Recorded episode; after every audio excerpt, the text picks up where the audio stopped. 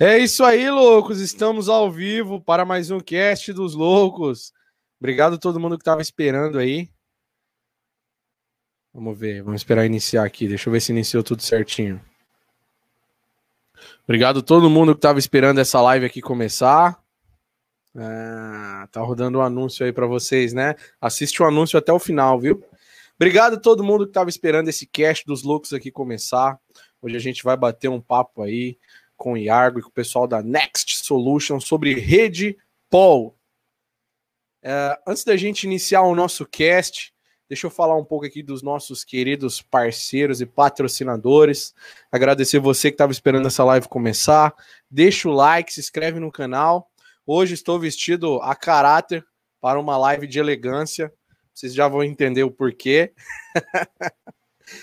Mas é, comenta aí se você é provedor, da onde que você está falando, a sua cidade, comenta aí o nome do seu provedor, seu nome, para a gente já poder interagindo aqui com vocês, tá? Deixa eu começar agradecendo aqui a, a, CG, a Global 8 Representações está aqui também, vamos falar deles, né? Olha o Shopper falando comigo ali, das compras que eu fiz. Deixa eu agradecer a CG3 Telecom, que é um fabricante de ferragens. Então, se você é provedor de internet, você precisa de ferragens. Se você tem cabo no poste, você precisa de ferragens. Então, por que não equipar os seus cabos com as ferragens da CG3 Telecom? A CG3 Telecom é fabricante de ferragens. Então, se você precisar de ferragem em qualquer lugar do Brasil, fale com a CG3 Telecom, certo? Deixa eu agradecer os parceiros aqui da Max Print ISP, uma empresa do grupo Rio Branco, já há mais de 40 anos no mercado. E tudo que você precisa para montar seu provedor, você também encontra com os amigos da Max Print ISP, assim como máquina de fusão, OTDR, ONU, cabo drop, cabo flat, cabo AS, conector, ONU, OLT, que mais? Que mais? ONT, tudo você encontra com os amigos da Max Print ISP, né? Assim como a máquina de fusão aqui, a XFS FS Mini, por R$ 6.999 e 99 centavos. Vocês encontram aí também o NU Max Fiber 1000 por 129,98.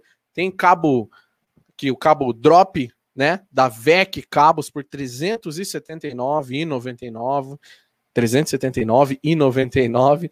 E não deixa de conferir as nossas lives que a gente fez com os amigos da Max Print ISP. A gente tem muitas e muitas lives feitas lá no laboratório do nosso amigo Rafael Rachid, o segundo gordinho mais querido do Brasil, que o primeiro sou eu, desculpa aí. E o terceiro, o quarto e o quinto já vai entrar aqui na live já já com a gente. É, só mais dois só. Um perdeu 500 gramas aí, a gente vai ver isso aí direito. então, assiste as nossas lives qualificativas que a gente faz lá com o pessoal da Max Print ISP, assim como é uma live que a gente vai trazer hoje aqui para vocês, falando sobre rede Pol. Tá? Se você não conhece sobre rede Pol, fica nessa live aqui até o final. Deixa eu agradecer aqui também a Global 8 Representações qualquer produto relacionado a Huawei, qualquer produto Huawei, vocês encontram com o pessoal da Global 8 Representações. Nosso amigo Iargo está presente aqui na live, então vou deixar para ele falar um pouco mais sobre a Global 8 para vocês já já. Tá? Deixa eu agradecer também aqui o pessoal da Vanax Telecomunicações. Você, provedor de internet, precisa, precisa não, você deve fazer o seu projeto de compartilhamento de poste. Então procura o pessoal da Vanax Telecomunicações. Os caras já estão há 17 anos no mercado e recentemente a gente fez uma live falando sobre CREA e o presidente do CREA aqui de Barueri pessoalmente me mandou uma mensagem parabenizando o Ulisses, até encaminhar a mensagem para ele, dizendo: Thaleson, cara, eu nunca ouvi um cara falar sobre CREA com tanta maestria, igual o Ulisses Costa, Ulisses Costa falou na sua live. Dá os parabéns para ele, etc, etc. Eu encaminhei o áudio lá, então.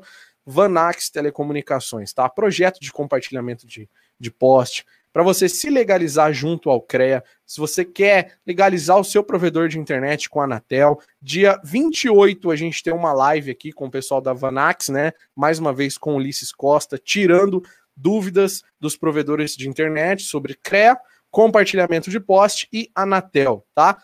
Todos os tipos de dúvida. todos os tipos de dúvida. Então, dia 28. E dia 29 a gente tem uma live aqui também com o Iargo, que ele vai falar um pouquinho mais sobre ela já já. Certo, loucos? Obrigado, meus queridos parceiros e patrocinadores aqui da Loucos da Telecom. Essa semana eu tive em Faxinal, no Paraná, visitando lá a Voxtech do meu amigo Cláudio, nosso parceiro também Jordão, tá? Muito obrigado pela recepção. Estive na Next também, Next Cable, obrigado aí por receber a Lux da Telecom. Em breve vai sair os vídeos que a gente fez lá, tá? A gente está postando tudo no nosso Instagram. Bom, deixa eu adicionar todo mundo aqui. Peraí, deixa eu chamar aqui o Iargo e a galera da Next Solution. Fala aí, pessoal, tudo bem? E aí, pessoal, tudo certo? Boa noite. Todo mundo muito elegante, muito bem trajado, muito bem vestido. Para é. fazer uma mega live hoje, né? Uma super live hoje, né? Vamos falar de POL um pouquinho, tomara que o pessoal goste. É, com certeza. Ó, se você tem dúvida sobre POL, por favor, já manda aí nos comentários, tá? Marco Paulo Gianetti, presente na nossa live aí, Fibra 100. Gustavo Franco, boa noite o não sei o que, COP 2970, COP 2011, boa noite, Alisson Pimentel, boa noite, meu amigo Elisael presente aí também, Valor, manda um abraço pro Iargo aí, que os N8000 estão rodando lindamente já. Valeu, vamos Elisael. Botar botar, vamos botar ele lá no data center dele com o NA8000 rodando lá. Bora, bora, bora. Se ele tiver lá, ele entra aí na chamada com a gente, cara. O Givaldo aí, Oliveira, boa noite também. O Bruno Azevedo, boa noite. É, bom, antes da gente iniciar aqui a nossa nosso papo sobre Paul, né? Tirar as dúvidas aqui, falar sobre a tecnologia. É... Queria passar a palavra primeiro para o Iargo. O Iargo quer falar algumas coisas, certo, Iargo? Isso aí. É isso aí. Então, então vou priorizar você na tela aqui, tá? Show de bola. Show. A voz é sua, meu amigo. Boa noite, galera. Tudo certo? Não, primeiro eu quero agradecer ao Thales, né? um cara assim, ó, com um coração imenso que me abraçou aí em todo o grupo, página, né? Tudo, YouTube. Realmente está sendo um grande prazer trabalhar contigo. Né? Eu acredito que é uns caras aí na, no ramo de telecom que tem abraçado muitas causas e está ajudando muito, né? E realmente, cara, quero mandar um abraço também pro Lucas aí, o Fernando. O Lucas eu tenho um carinho muito grande, pessoal, amigo pessoal aí lá de trás, né? Quando eu comecei na fibra ótica e realmente né? Vai ser um prazer poder participar dessa live com o Lucas aí. Então, pessoal, eu só queria um pouquinho falar um pouquinho também sobre a Global 8. Vou pedir para o Thales botar aqui ó, nossos produtos. Consegue, Thales? Agora. Espera aí. Show tá de bola.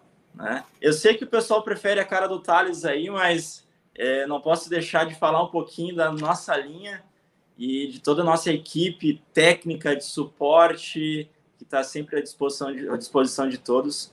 Nós estamos com alguns lançamentos desse mês com a linha dos roteadores Wi-Fi, né? O AV3, o 5200 V3. Então é um roteador para passar 500 mega, tá? Ele está aqui embaixo, né? Tá aqui embaixo aqui, ó. Tá além das News. É um roteador que ele foi atualizado com uma versão de hardware mais avançado e melhorou muito a potência do Wi-Fi, né? Além da, do grande astro aí do mercado, que é um roteador de bordo NE8000, e também estamos lançando agora, a gente foi lançado essa, esse, essa semana passada, o NE8000 F1A. Né? Então, em breve nós teremos bastante vídeos. Nosso parceiro FiberX também está né, tá lançando os vídeos e estamos né, aí. Queria pedir também para o pessoal nos seguir lá na, na página do Instagram da Global 8, que é um imenso prazer poder participar desse, desses parceiros. Esses parceiros estão né, tão, é, uma galera que realmente nos abraça de um jeito que é muito bom. Eu queria falar também um pouquinho, da, além da nossa linha, sobre a nossa live que a gente vai ter dia 29. Eu sempre gosto de falar que o ramo de telecom é o ramo que mais inova e não pode parar de inovar.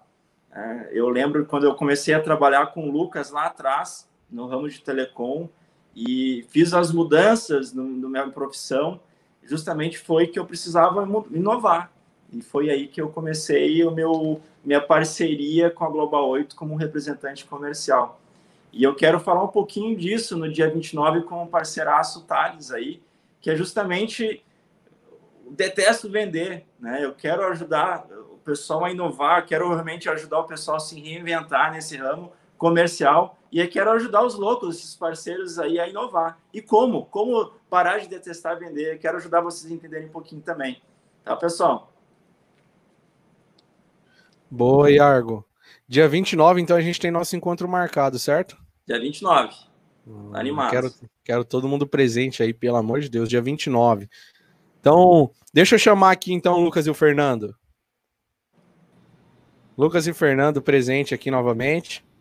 Voltamos. Cara, que história é essa aí de Redpol, velho? Pelo amor de Deus. Mas antes de falar de Redpol, quem são vocês? Quem é a Next?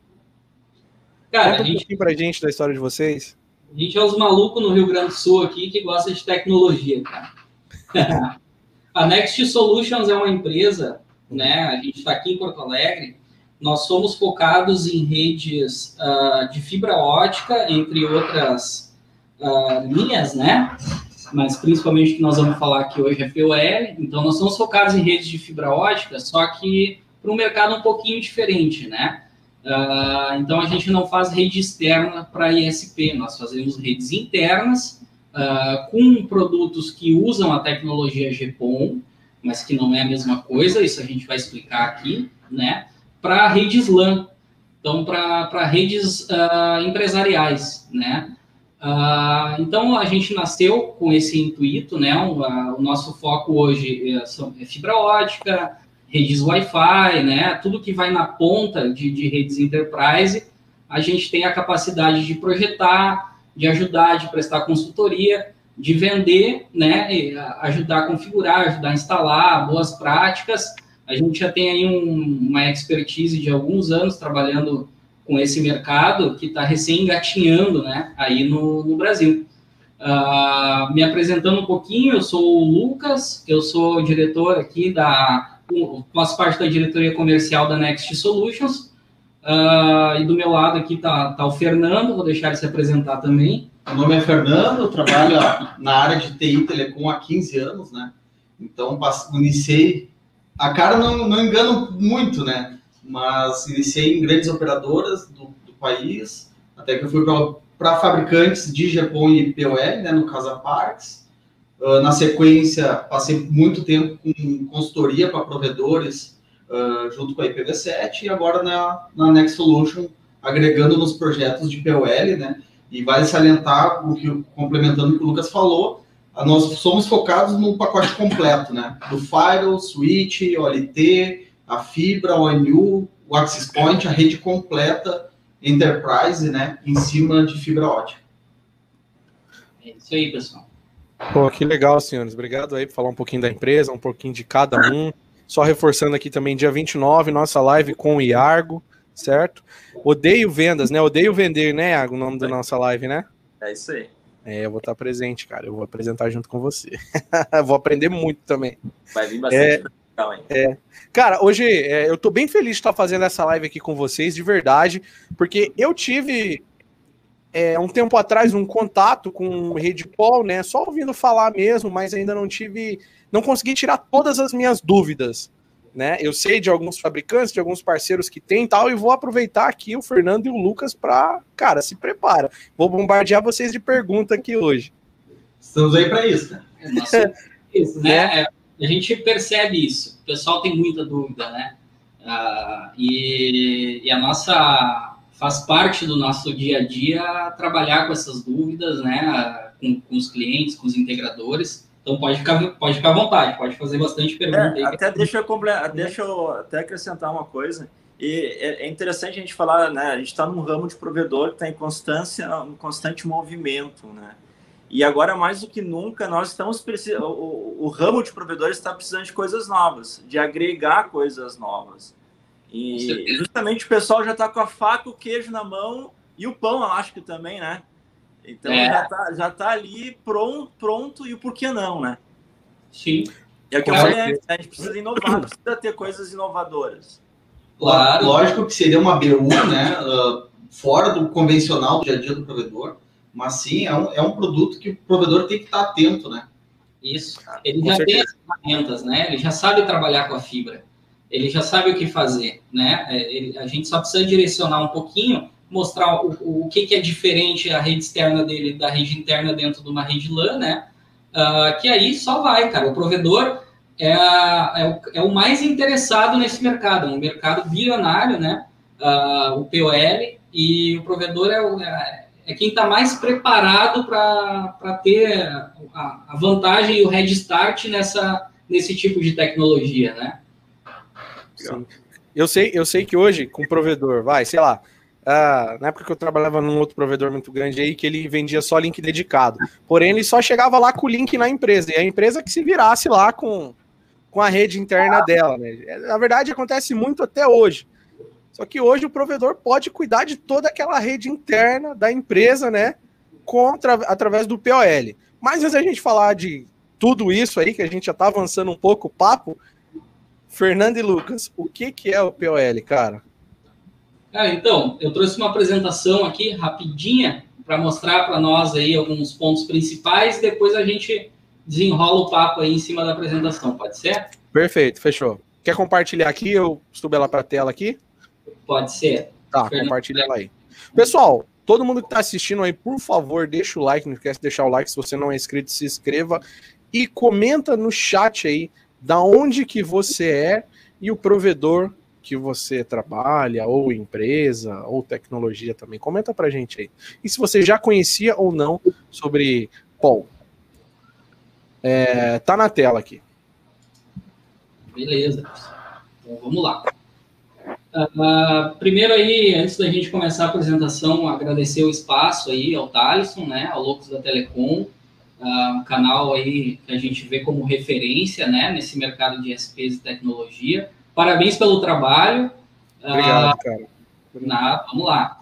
Então, quem é a Next, né? Nós somos especialistas uh, em redes NGN, que é o nome que se dá para as redes de próxima geração, né? Então, é, é, é a rede que já está um passo à frente ao que está sendo feito hoje, que é o, aquele cabeamento metálico UTP, né? Categoria 5, categoria 6. Então, já existe uma alternativa para as empresas dar um passo lá adiante, né? Realmente para o futuro, já com rede 100% em fibra ótica, tá? Então, a gente atua em projetos de TI, projetos wireless de infraestrutura de rede, data center, GPON e POL também, tá? Pode ficar à vontade aí, entrar em contato, tirar dúvidas, a gente está à disposição. Respondendo aí a pergunta do Thaleson, o que, que é POL, né? Então, a, a, o POL ou POL, né, são redes Ethernet, como qualquer outra, como uma rede cabeada, né, metálica, uh, mas ela utiliza a interface física GPON para conectar os pontos de rede. Então, aquela OLT e aquela ONU, uh, elas vão para dentro das empresas e é elas que fazem a interface entre os pontos de rede, né? Então, o, o, o cliente enterprise, a empresa, ela aproveita o desempenho da fibra ótica, né? E a capacidade de splitagem dela, tá? Uh, então, esse tipo de arquitetura, ela vai trazer diversas vantagens, né? Que a gente pode ver aqui mais ou menos uma a uma. Está aparecendo aí na tela, né? Então, quais são as, as vantagens? Uh, primeira, o CAPEX é reduzido. Ah, o que, que é CAPEX? CAPEX é aquele capital de investimento que a empresa vai ter que fazer de início para começar a rede né? A fibra ótica, ela tem um custo muito barato, comparando a um cabo de cobre, né? Uh, e a gente tem algumas economias com esse tipo de tecnologia dentro das empresas que vai reduzir bastante esse custo de capex, tá? E o legal também é que o POL ele faz uma conta inversamente proporcional. Quanto mais pontos de rede a empresa tem, menor vai ficar o custo de capex, né? No cabeamento tradicional, quanto mais pontos, maior é o capex. Né? O custo por ponto ele sobe. E no, no, no capex do POL, isso diminui. Uma outra vantagem é o OPEX reduzido. O OPEX é tudo que aquela empresa vai ter que gastar ao longo do tempo para manter aquela rede. Né? Ah, o custo de manutenção, quando vai ter que trocar layout, a própria de degradação dos cabos, dos equipamentos que ele está usando. Né? Isso tudo entra num cálculo de OPEX que as empresas muitas vezes não fazem. Então, um bom argumento de venda para vender o POL dentro das empresas é mostrar a redução de CAPEX e mostrar a redução de OPEX. a fibra ela tem uma vantagem, como ela é totalmente passiva, a gente tem muito menos manutenção né, na rede. Porque são a maioria, a maioria dos equipamentos ali, ela, eles não precisam ser configurados uh, e eles têm conexões mecânicas, né? Então tu não mexe muito nela, uh, então tu tem uma degradação menor, né? E a fibra, naturalmente, ela também tem uma longevidade maior do que o cobre, né? Então o custo de OPEX é muito reduzido e de CAPEX também. Outra coisa que chama bastante atenção é a, a economia de energia. Né? Uh, então, a gente tem cases aí em que a gente conseguiu chegar a 55% de economia de energia com a rede. Né? Isso medido em case. Tá? Isso significa que empresas uh, economizaram na faixa de 30 mil reais por ano só em trocar tecnologia cobre por fibra. Né? E isso eu vale salientar que isso é calculado, tá? Quando a gente fala de empresas de grande porte, o financeiro quer ver isso para saber qual vai ser o ROI, qual vai ser a diferença do investimento dele ao longo do tempo e quanto tempo vai se levar para quanto tempo vai levar para se pagar a nova rede em cima de fibra ótica, né? Então tem essa uma, uma grande uma grande defesa junto ao financeiro das empresas comparando o cabeamento UTP com a fibra ótica em questão de financiamento, de investimento. Exatamente. Nós usamos menos materiais também, tá? Uh, então a gente tem até 70% menos ocupação de calhas e a gente sabe que o custo de infraestrutura para um, um cabeamento estruturado ele é alto, né? Uh, calhas são caras, as baixadas são caras e isso tu economiza muito porque tu usa muito menos cabo, né? Tu tem até 90% de economia em espaço de rack e a gente sabe quanto custa um metro quadrado dentro de uma empresa hoje, ele é caro. Então, o metro quadrado com rack, uh, ele acaba desperdiçando um espaço que pode ser usado para alguma outra algum outro setor da empresa uh, mais produtivo, né? Porque o espaço do rack ele é basicamente morto ali e usa 60% menos cabo que uma rede tradicional. Então, a gente pode dizer que o POL também é uma solução Green IT, né? A gente sabe quantas empresas elas estão hoje preocupadas com essa questão de sustentabilidade, né? E com a solução Green IT, uh, isso pode ser usado, inclusive, como um, um marketing para a empresa, né? Questão de sustentabilidade da TI. Outra vantagem muito legal da fibra e do POL dentro das empresas é que elas são imunes à interferência eletromagnética. Elas não sofrem interferência que o cabeamento metálico sofre. Uh, isso é uma vantagem uh, dentro muito dentro de indústria, né? Porque a indústria geralmente ela tem alta voltagem dentro da, da planta dela, ela tem ponte rolante, uh, maquinário trifásico, maquinário né? trifásico. Então, ter um cabeamento estruturado dentro de uma planta é muito custoso geralmente para uma indústria. E com o POL a gente mitiga aí uh, 100% desse problema com, com a fibra, né? Inclusive, já tivemos cases onde a fibra passou junto com o cabeamento de energia, né? Na mesma tubulação. Coisa que o cabeamento metálico, tu não teria como fazer nunca, né? Uh, então, é uma grande vantagem aí fazer, às vezes, uma infraestrutura só, tanto para elétrica quanto para as fibras, né? Uh, a gente usa também menos portas de ativos, né? Até 75% menos portas de ativos na rede. O que, que é as portas de ativo, né? É, é tudo aquilo que tu precisa ligar na luz, né? Então, tudo aquilo que tu precisa ligar na energia é um ativo. Geralmente, o ativo uh, é o que dá problema, né? Como é, ele é alimentado eletricamente, ele tem um desgaste maior, ele precisa ser configurado, uh, ele demanda aí uh, mais tempo de, de, de, de ativação, né? Para te botar para funcionar um switch, demora muito mais tempo do que tu botar para funcionar um splitter, né? Óptico. Então, a, o ativo geralmente é o que dá dor de cabeça dentro da rede, né? Então, tu, tu diminuindo 75% menos porta de ativo, 75% menos dor de cabeça que tu tem dentro da tua rede. Outra vantagem da fibra, 200 vezes mais alcance, né? Tu chega lá no cliente, a planta do cara é enorme e tu começa a pensar já nos racks que tu vai ter que colocar a cada 100 metros, né? Isso tu elimina com a fibra, né? Tu tem um raio aí, o, o GPON ele tem por normativa um raio de 20 quilômetros, né? A partir da, da OLT. E com o XGS-PON, as novas tecnologias, a gente consegue aumentar isso ainda para 60 quilômetros, né? Então, é, é, a fibra, ela, ela acabou trazendo uma solução aí uh, que tu não precisa estar tá colocando racks de 100 em 100 metros, né?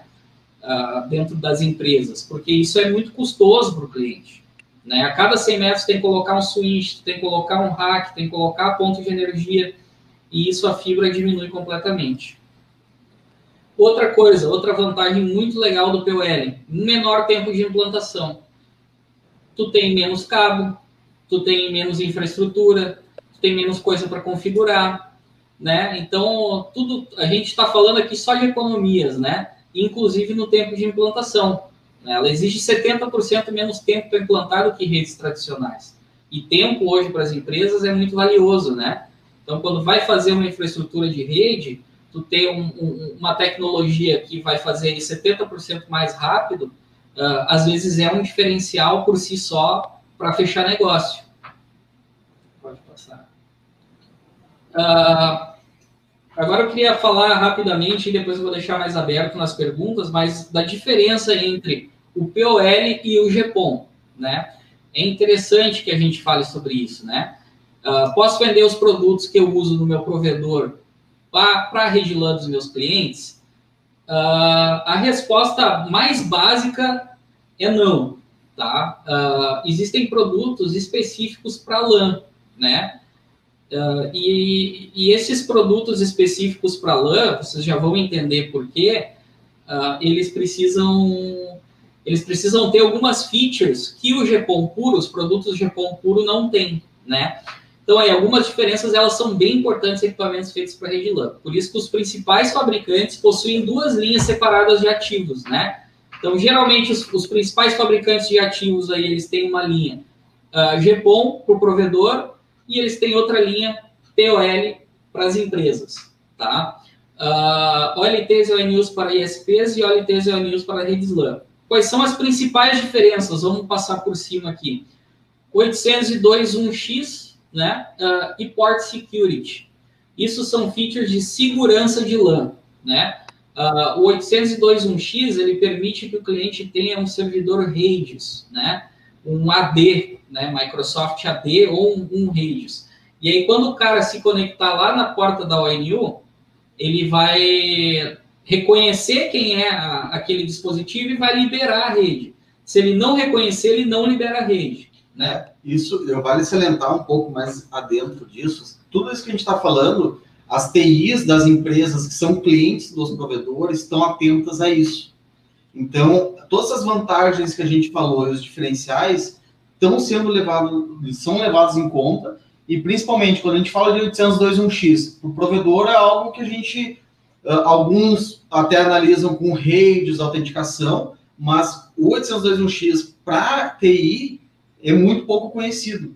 Então, assim, quando a gente fala de LGPD, uma empresa não pode ter uma porta de rede livre para qualquer pessoa ligar um notebook e acessar a rede. É fundamental o 802.1x na porta de rede da, de toda a rede. E aí, no POL, as ONUs têm que ter essa feature, né? Para fazer a autenticação do MAC address que está ligando no ONU. Se ele está autenticado no rede, se ele vai poder acessar a rede e ainda vai um pouco mais além. Temos fabricantes no mercado que, inclusive, faz VLAN dinâmica. Dependendo do MAC address, ele, a ONU configura a VLAN que vai, vai funcionar aquele MAC address. É o MAC address da diretoria, vai entrar a VLAN da diretoria. É o MAC address de um dispositivo desconhecido, vai para uma VLAN visitantes. Então, tem que fazer essa diferenciação. E isso é legal, que é em qualquer porta que o cara se conectar, né? A TI das empresas trabalham de forma uh, centralizada né, no Radius, listando os MAC address permitidos, os outros que não estão listados vão por default numa vila visitantes, e assim qualquer porta de rede de uma ONU vai conseguir fazer essa autenticação direto no Radius. Isso. É muito importante. Hoje em dia tu não, não consegue mais fazer uma, uma rede LAN dentro de um hospital, por exemplo, sem ter um 802.1x em Port Security né? Eles pedem já essas features porque eles têm certas ISO que eles precisam tirar e certificações que exigem da TI, né? Esse tipo de, de feature. A ISO 9000 de segurança da informação, né? Isso. E o, o que que acontece? O GPON, infelizmente, não tem isso, né? Ele é um equipamento mais barato, ele não é feito para rede LAN, então o GPON puro não tem isso. Então a gente precisa de equipamentos POL para poder fazer uh, essas infraestruturas de forma correta, tá? Outra coisa, quantidade de MAC address por ONUs. Por quê? Vamos lá. Uma ONU feita por um fabricante GPON, é, o, o fabricante está esperando que ela vá ficar dentro da casa de um assinante.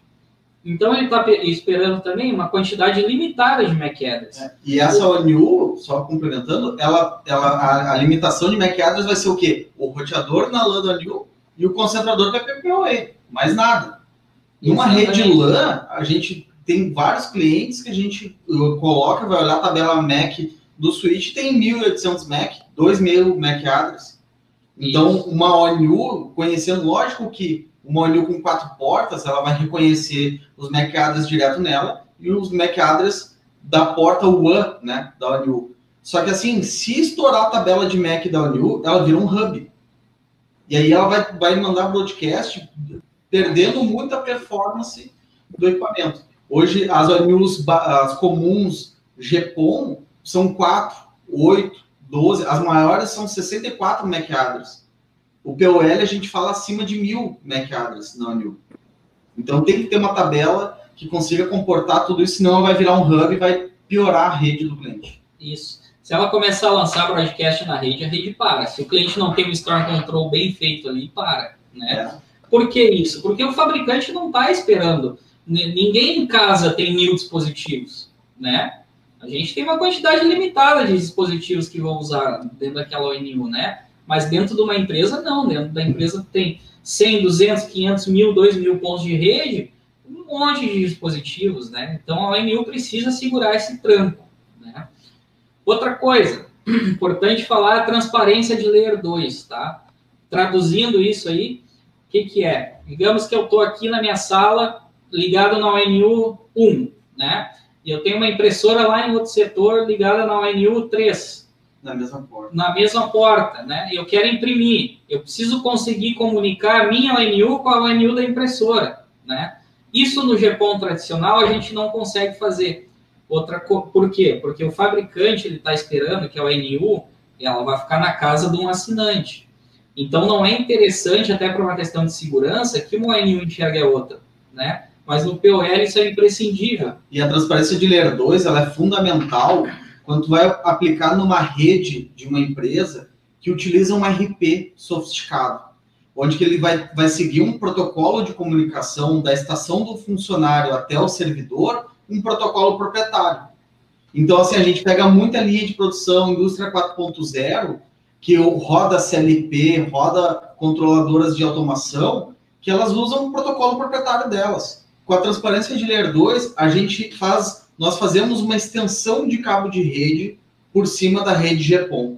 Então é necessário ter uma inteligência, tanto no ONU quanto no LT, para fazer esse túnel de camada 2 e o CLP da, da automação achar que está ligado direto com cabo TP num servidor que está 5 quilômetros, 10 quilômetros de distância no data center de uma grande indústria que às vezes pega pavilhões gigantescos, né? Então, essa, essa transparência de Layer 2 ela é fundamental quando a gente trabalha com RPs uh, que tem os sistemas em geral, né, que tem protocolos proprietários que não vão seguir TCP ou DP, protocolos padrões, né? Então, ela é um, é um, é, são, são aplicações que imaginam, foram idealizados, pensando que vai estar um cabo de rede de 2 metros direto no controlador. Só que às vezes na fibra a gente vai ter uma distância grande. Isso. E a indústria ponto zero ela demanda, né, esse tipo de, de produto. Não é, não é só computador e, e Wi-Fi que tu vai ligar quando tu vai fazer uma rede POL, né? Quando tu vai fazer uma rede POL, tu tem que pensar na automação do cara, na indústria 4.0, tem que botar aí, geralmente, a planta dele, a linha de produção dele para funcionar, porque ela já é IP, né? A quantidade de informação de Big Data que isso gera também, né? Então, tudo isso tem que ser pensado antes de implantar uma rede POL. Por isso que não é só colocar um GPON lá que vai funcionar, né? A gente tem que ter alguns cuidados. Sobre a transparência de Layer 2, eu vou, tá, vou dar até um exemplo uh, de conversa com um provedor do Nordeste que comprou soluções POL para o provedor. Porque ele fazia, ele na rede dele aplicava microtik na borda para atender os clientes corporativos dele. E o microtik ele faz engenharia de tráfego, MPLS, faz uma série de features avançadas que o GPON convencional não passa. Ele precisa de uma transparência de Layer 2 que suporte algumas features avançadas, Jumbo Frame e tudo mais, né, para conseguir passar os protocolos mais avançados, não simplesmente um IP de navegação na internet. Então, tem uma, essa diferença e é, e é visível isso. Exatamente. Vamos falar de HA também, né? Que é a famosa alta disponibilidade. Quando tu vai fazer uma rede LAN dentro de um cliente que já tem aí um certo tamanho, já tem uma TI bem estruturada, a primeira coisa que eles vão te perguntar é como é que eu faço a redundância disso? Como é que é a, a, a primeiro, tem redundância? Tem alta disponibilidade? Né? E a gente tem os equipamentos POL, eles têm uma, um nível de sofisticação muito alto de alta disponibilidade, né? Isso significa que a gente consegue fazer duas OLTs atendendo o mesmo ponto, né? Ou mesmo splitter ou o mesmo ponto de rede, trabalhando em conjunto. Se o cara perde uma fibra lá, a outra OLT assume isso automaticamente, né? Já teve ah, clientes que exigiram com a ONU com duas entradas de fibra, redundância até a ONU, porque aquela ONU vai estar atendendo uma missão crítica que se ela ficar parada uma hora, tu perde milhões de faturamento. Então, assim, a linha de produção parar por causa de uma fibra rompida não é, não é permitido. Então, a, a, a alta disponibilidade ela é fundamental na TI, né? Quando a gente pensa em faturamento, linha de produção, sem contar que uh, alta disponibilidade é alta disponibilidade de banco de dados, é redundância completa, com gerenciamento e sabendo no momento que cai, se subiu o backup, se não subiu o backup, é aquela velha história, né? Eu tenho um backup, mas não sei se ele está funcionando. O dia que eu precisar, eu vou descobrir se, eu, se ele está ali ou não, né? Então, assim, quando a gente fala de chaveador ótico, relé ótico, não tem gerenciamento? Tem gerenciamento? Tu vai saber, vai receber um alerta no teus ABICs, no monitoramento, que chaveou, que rompeu. Então, tem que tomar alguns cuidados de alta disponibilidade. Né? Exatamente. DHCP o DHCP Snooping, tá? Ele é uma feature bem legal uh, para TI das empresas poderem filtrar e bloquear aquelas, aquelas tentativas do usuário de levar um roteador dentro da empresa. Então, assim, no DHCP Snoop, a gente, nós apontamos os equipamentos aonde está o DHCP Server e aonde estão os DHCP Client, não permitindo que a requisição venha no sentido contrário. Então, assim, numa, numa rede LAN, e aí a gente pode falar até dos provedores, que às vezes tem a ONU em bridge, um cliente que chega lá e coloca uma new router, um roteador na a ONU bridge, na LAN de um roteador, distribuindo DHCP, cara, é, é complicadíssimo de descobrir onde é que está isso aí. Então, para uma TI, acontece corriqueiramente no usuário ir lá levar um roteadorzinho para fazer o Wi-Fi, liga errado e distribui DHCP na rede inteira e para metade da fábrica. Então, assim, o DevSpace Loop a gente bloqueia esses tipos de, de atividades, né? A gente teve um case já, que era uma mineradora, missão crítica, né? Mineração é sempre missão crítica. Uma mineradora de carvão que parou porque um dos seguranças levou um TP-Link porque o Wi-Fi lá na cabine dele não era boa. Né? Então ele ligou o TP-Link na rede, derrubou toda a TI da mineradora e até descobrir que era um cara numa cabinezinha de segurança com um roteadorzinho TP-Link, já, já, já tinha dado aí algum dinheiro de prejuízo, né? Dessa, dessa mineradora aí, parar o faturamento, enfim, né? Então, por isso que o DHCP Snooping é importante, ele evita aí muita dor de cabeça.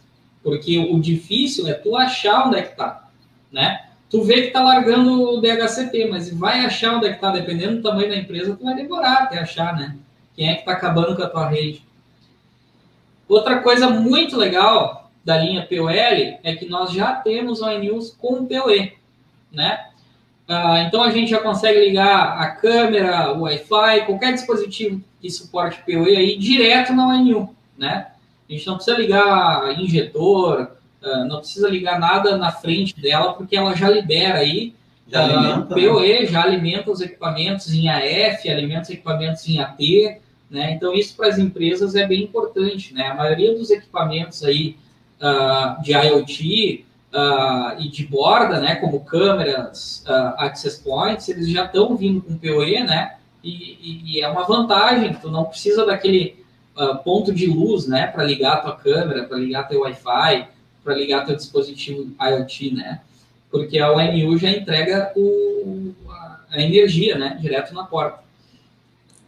Software de gerência, né? Uh, um software de gerência amigável para o usuário, um software de gerência que o, o, o, gerente de TI, hoje em dia, ele é mais, é, cada vez mais é um administrador do que um técnico. Então, o gerente de TI, ele tem que, de forma simples, visualizar a rede dele, a planta, onde estão os equipamentos, e o software ajudar, né? A, o software tem que trabalhar para a TI, e não ao contrário, a TI trabalhando para o software de gerência, que é engessado, que é complicado, que tu tem que ficar configurando Gimport, Alloc ID, Port ID, Tip Count. Não, não dá, tem que ser um software bem simplificado para facilitar a vida da TI.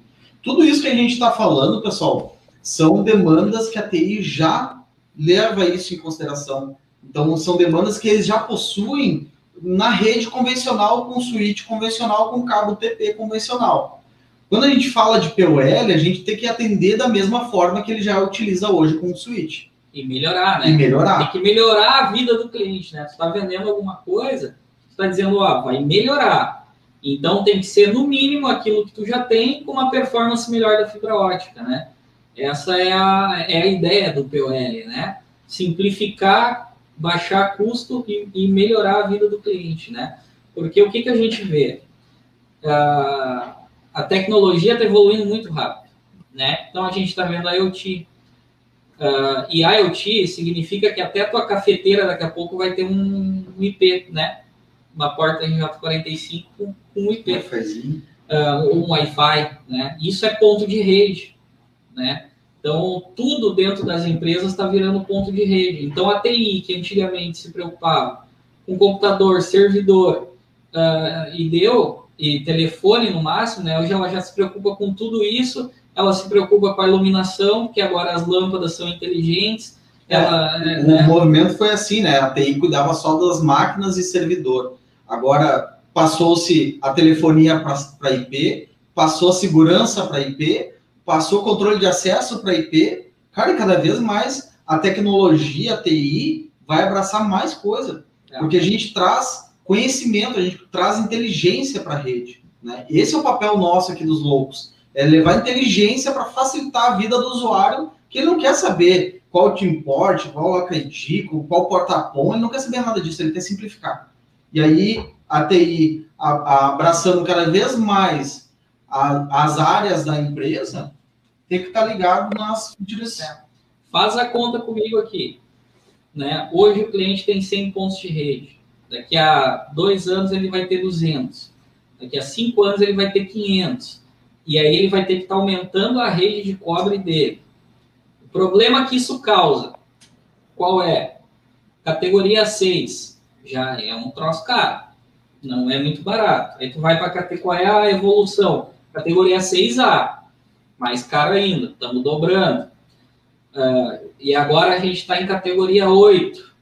Né? Uh, já fiz projetos categoria 8 dentro de data center bem localizado. Agora, tu imagina tu fazer 500 pontos de rede com uma rede de categoria 8. O cabo parece um dedão destroncado de tão grosso que ele é.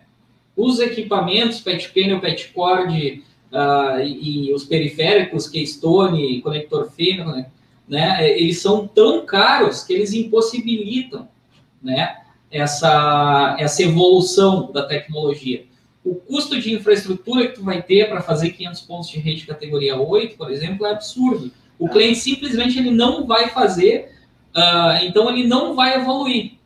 Outra coisa, tu tem lá na IA uma normativa que diz como tu tem que fazer um cabeamento estruturado. Nela diz que de 7, no máximo 10 anos, tu tem que trocar todo o teu cabeamento, mesmo que tu não vai evoluir a tecnologia, porque tem uma degradação natural do cobre. E o cobre perde a, a, eficiência dele, né? As, as, características físicas dele. Então, assim, essa evolução que o Lucas estava falando do cabeamento não tem como fugir. Tu precisa de mais banda. Para passar mais banda, tu vai precisar de mais cobre.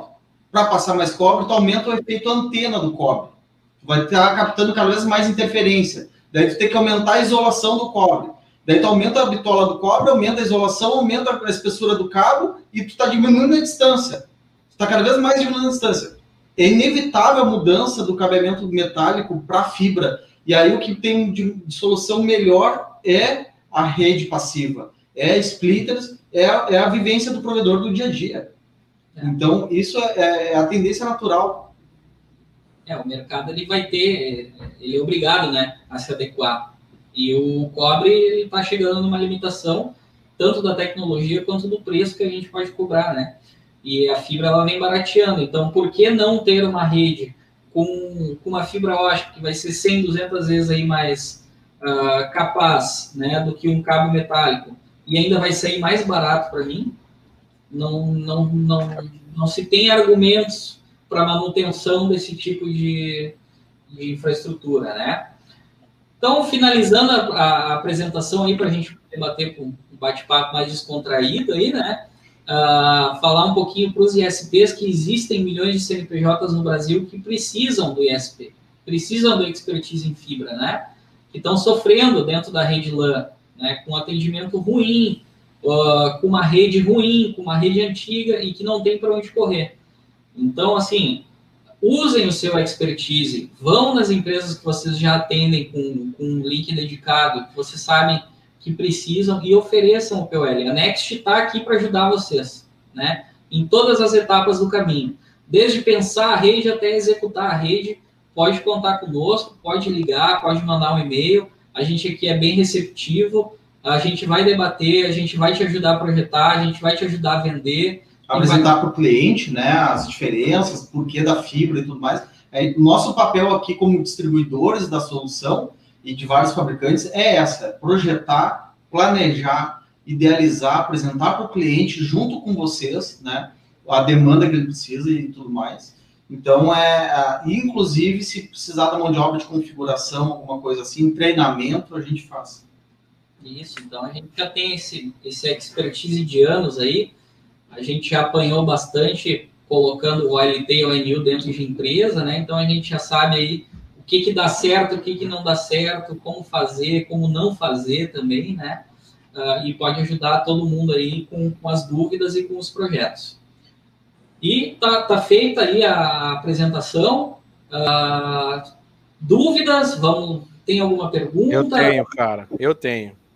Manda. Olha só, tira um print aqui, aproveita, ó, tira um print aqui agora aqui da tela com os meios de contato. Tá, ó, comercial arroba nextsolutions.net.br telefone aí, ó, 513737 9009 o telefone de baixo aí, ó, 51 também, é, 9911 45216. Tirem um print aí para vocês entrarem em contato com o pessoal da Next. Deixa eu voltar aqui para nós aqui. Pô, eu tô. Eu, pô, que legal que vocês tiraram essas dúvidas aí em relação a as configurações de equipamento e tudo, segurança.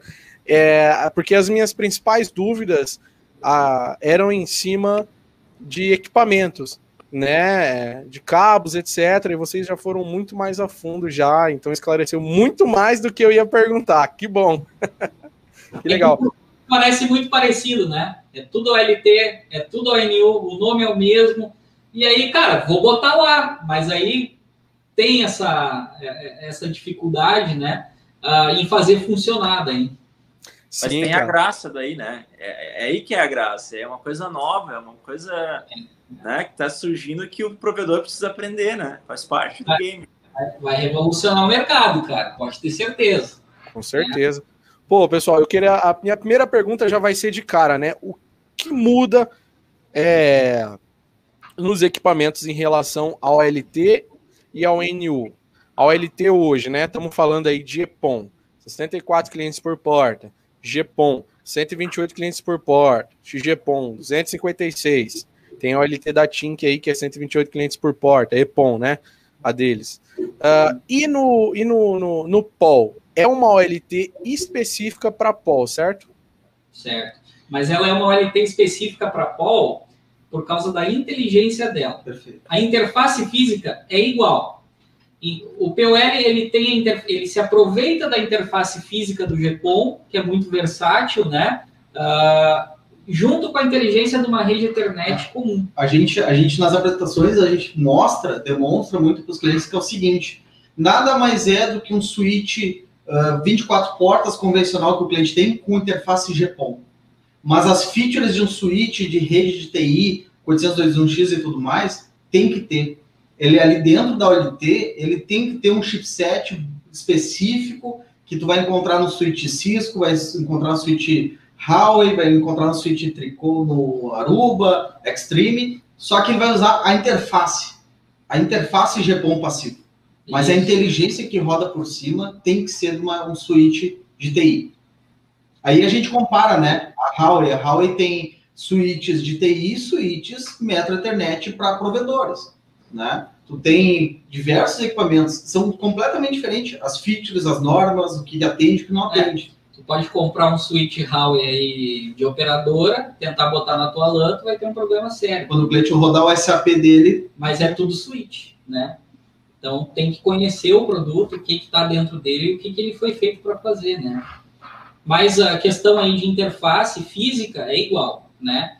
Então a gente tem no Japão aí 120, até 128, mas existe, lembrando, existe aí uma normativa específica de POL que diz que o, o ideal no POL né? recomendável são 32 dispositivos, 32 ONUs por porta. É, a gente usa essa, essa, essa média de 32 porque a gente, nós vamos, o GPON o provedor conhece que a gente não faz uma divisão aritmética, né? Ah, é 2.5 GB por 32 ANU, vai dar 40 MB por ANU e é isso aí. Não.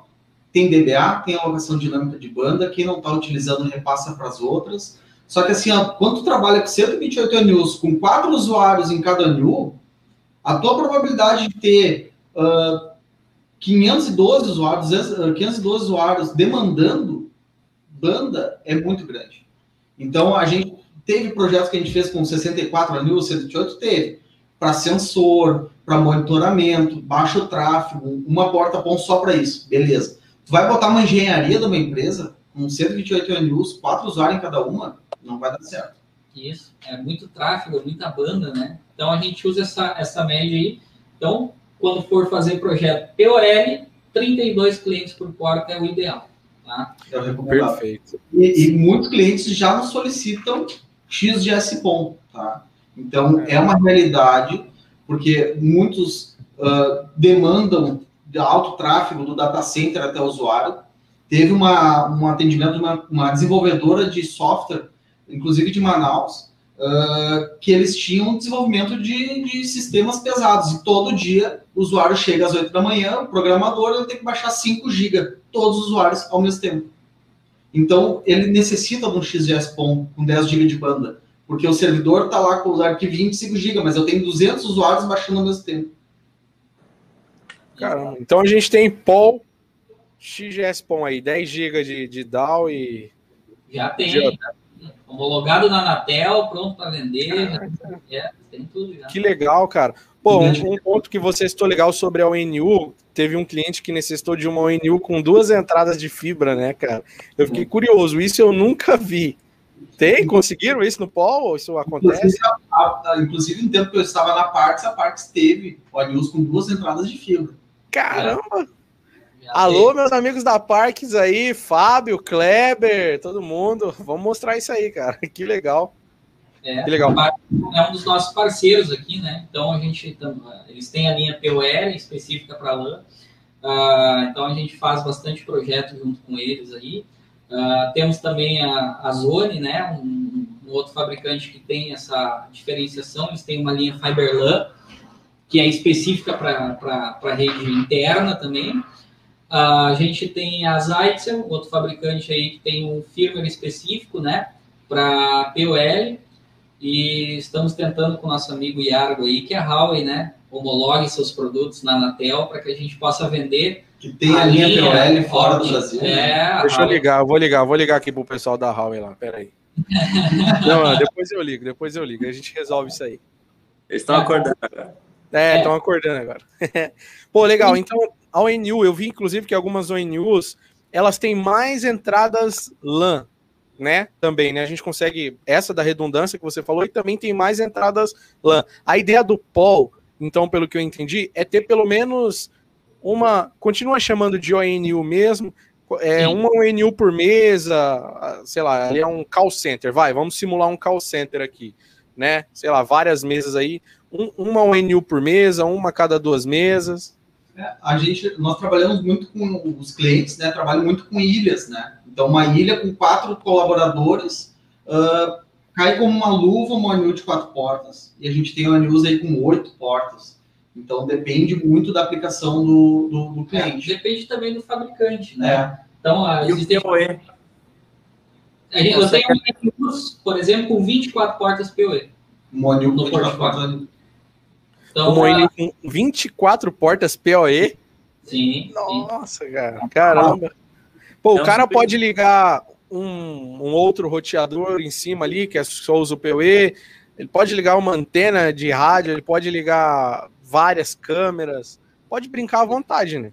Isso, vai depender muito da densidade. Então a gente trabalha muito, é, a gente projeta muito da ONU para cima, né? Então primeiro a gente vê qual a densidade que o cliente vai precisar na ponta e depois a gente vem construindo essa rede até chegar na OLT. Isso. Né? É, o legal do PoE é que é uma coisa infinita, né? Como tu falou antes do IoT.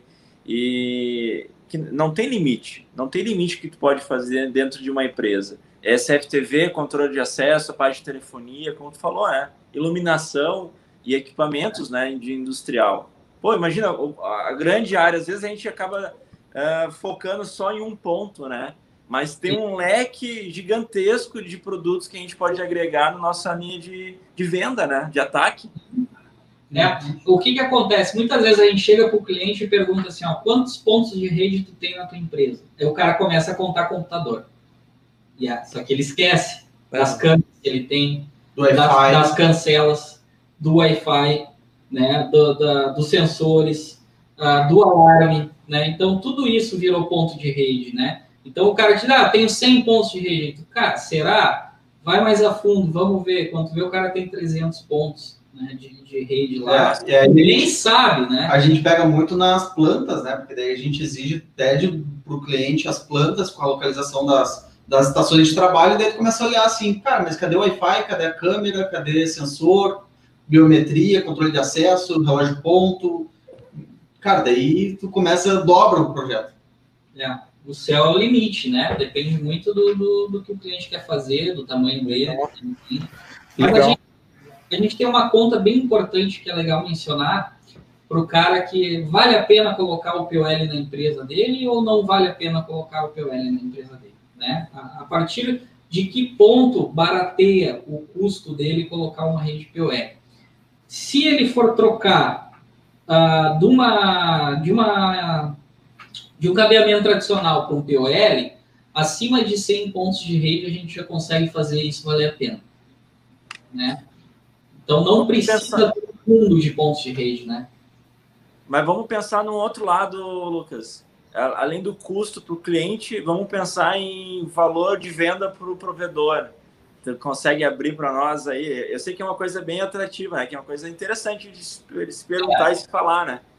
Um projeto qual é a vantagem do POL? Tá? POL ainda é um produto de valor agregado. Né? Ah, então, as OLTs GPON, aí, ONUs, elas já estão naquela briga do preço. Né? Então, ah, minha, minha OLT é mil reais mais barato que a tua OLT. Minha ONU é dez reais mais barato que a tua ONU. Né? E a gente entende que isso para o provedor faz, faz diferença. Né? Uh, porque, pô, às vezes o cara tem mil ONUs, né? Então 10 reais representa um uma bela fatia do, do, do dinheiro Com dele. Né? Certeza. Né? Com certeza. Já, é, já, nas empresas é diferente. Por quê? Porque o, o cara da enterprise ele está acostumado a trabalhar com HP, ele está acostumado a trabalhar com Cisco, Extreme. ele está acostumado a trabalhar com Extreme, ele está acostumado a trabalhar com produtos de valor agregado. Né? Cabeamento, panduit, conscope. É, então, aquela, aquela OLT GPOM normalzinha, que no mercado, sei lá, vai estar tá valendo 10, 12 mil reais, no mercado de POL, tu já mais que dobra esse valor aí, né? Ah, em questão de preço de venda na ponta para o cliente. Por dois motivos. Primeiro, porque ela tem valor agregado e ela é considerada um produto de data center, então ela tem um custo mais elevado mesmo, né? Segundo, porque realmente ela tem features a mais, né? Ela tem um chipset Layer 2 ali dentro, Layer 2+, né? Ah, ela é muito mais inteligente que uma LTG POM tradicional de um provedor. Ah, então, é por isso que a gente acaba conseguindo o, ISP fazendo projetos POL, além dele aumentar a receita dele, né? Se especializar no mercado que tem muita... que está tá começando, né? Que ainda tem muito céu azul, uh, ele ainda vai conseguir ganhar mais dinheiro também, né, na venda desses produtos para o cliente. Vale salientar, sim, porque, o, o de, lógico, de, de, depende do tamanho das empresas que a gente vai abordar.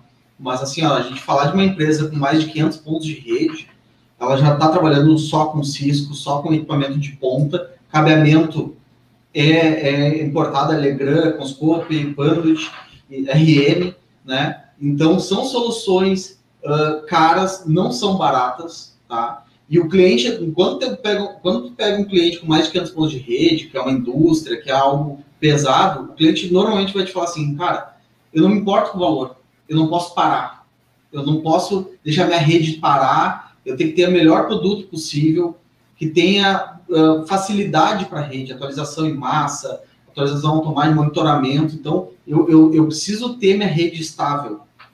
Um dia com a minha rede parada, instável, ruim, é, é milhões de faturamento perdido. Então, muitas empresas nesse investimento, elas não economizam.